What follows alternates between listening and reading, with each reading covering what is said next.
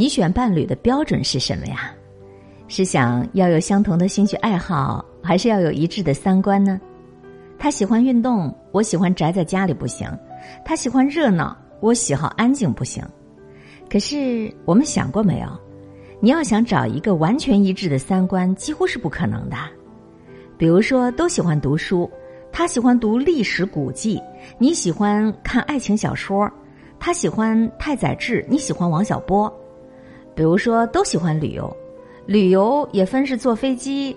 啊，出入五星级酒店的旅游，还是骑着自行车当一个背包客的旅游啊？比如说，都喜欢电影，那电影也分幽默轻松的搞笑电影，还是动作片，还是文艺片，还是纪录片等等啊？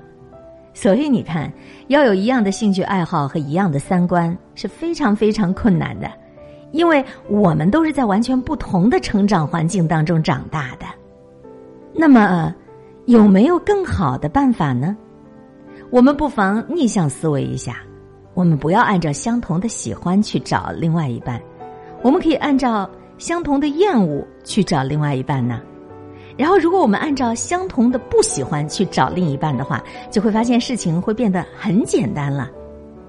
三个原因说来供你参考啊。第一，厌恶比喜欢更能够拉近人与人之间的距离。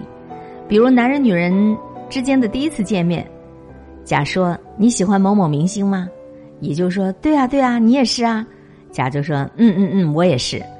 于是呢，你们就开始从这个明星聊起，聊到更多的相同兴趣爱好，慢慢的就成为朋友。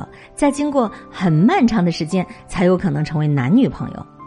可是你看，我们来换一种模式，可能就大大不一样了。比如甲说，我特别讨厌那个谁谁谁明星了。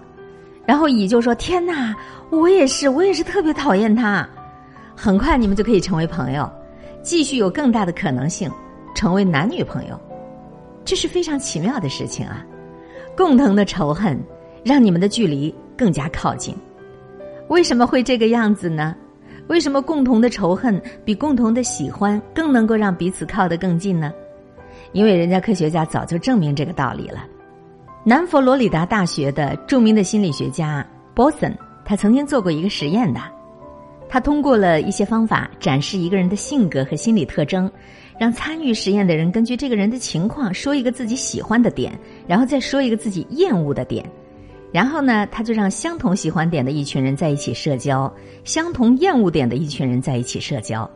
最后的结果显示，共同厌恶的群体。比共同喜欢的群体在一起社交的时候，拥有高得多的亲密关系。为什么会这个样子呢？因为你在表示厌恶的时候，就会自我暴露，而这个相当于是一种信任的表达。也就是说，如果你们拥有相同厌恶的时候，就拥有了信任。你们跟第三方划清了界限，你们是一个群体的人，俗称战队。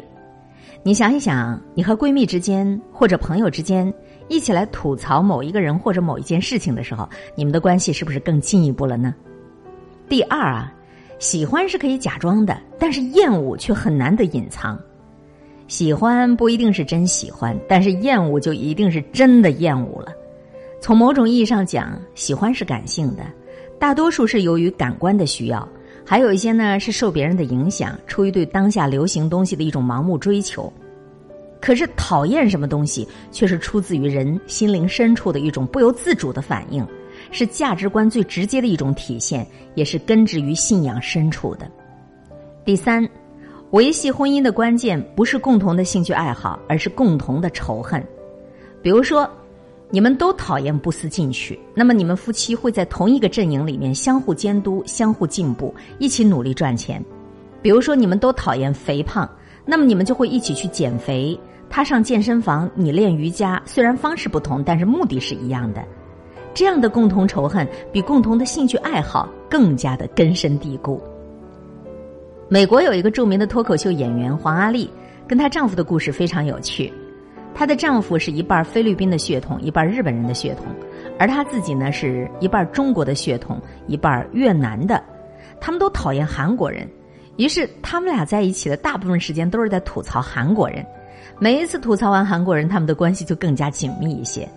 而且黄阿丽跟她的丈夫都讨厌一本正经的人，他们两个人在一起的时候，就非常放得开，各种黄段子信手拈来，两个人相互的对来对去，特别有趣儿。共同的厌恶是维系他们夫妻关系的秘密，他们夫妻之间的相处特别的真实和实在。这样的现象，或许用中国的古话就叫“臭味相投”。其实我们细心观察一下，我们生活当中很多臭味相投的夫妻，他们的关系反而亲密的不得了。可是婚姻不就是这样吗？我不要求你对天下所有人都好，只要你对我一个人好就行。我不要求你在最亲密的人面前都要维持自己完美的形象。真实不完美、有缺陷的，那才是最好的东西。因为谈恋爱啊，是跟优点在相处，而过日子是跟缺点在磨合。如果在一起连自己的缺点、连自己厌恶的东西都不肯向对方坦白，那么这样的婚姻始终呢，就是悬在半空当中的，不接地气儿的呀。生活当中，我们很多的男人和女人在结婚之前啊，彼此聊天的时候，总是喜欢说。啊，我喜欢旅游，我喜欢读书，我喜欢健身，我喜欢电影。拜托呀，这有什么用啊？不断的维持自己在对方眼中高大上的形象，只会找到一份华而不实的感情。所以说，你在选伴侣的时候，也没有必要忙不迭的告诉对方我喜欢干什么，我喜欢干什么，也别着急忙慌的去问对方你喜欢什么，你喜欢干什么。要是我呀，我就拿一张表格，上面全部写满我厌恶的东西。比如说，我讨厌妈宝男，我讨厌冷暴力，我讨厌脏乱差的房间，我讨厌父母干涉子女的婚姻，我讨厌不顾家的男人，我讨厌喜欢跟异性保持暧昧关系的人。你可以完全利用你讨厌的东西、你厌恶的东西，来筛选掉很多人的，这样是不是给你将来结婚之后的道路又扫清了许多的障碍呢？所以，我觉得在你结婚之前，你知道对方讨厌什么，比知道对方喜欢什么更加重要。美国有一个非常火爆的约会软件，它帮助了无数情侣成功的走入了婚姻。它就是利用了这一点，看两个人厌恶什么，然后把相同厌恶的人撮合进入了婚姻。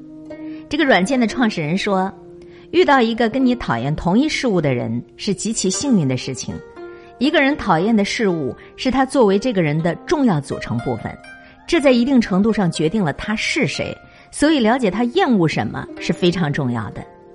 夫妻俩都讨厌脏乱差的环境，那么结婚之后绝对不会出现家里头衣服乱扔、厕所起垢的场景，也不会出现一个人拼命的干家务，另一个在旁边当甩手掌柜的情况。因为对于邋遢的厌恶，就会促进俩人共同去追求清洁。大方的环境，怕就怕一个人特别厌恶邋里邋遢，一个人觉得无所谓。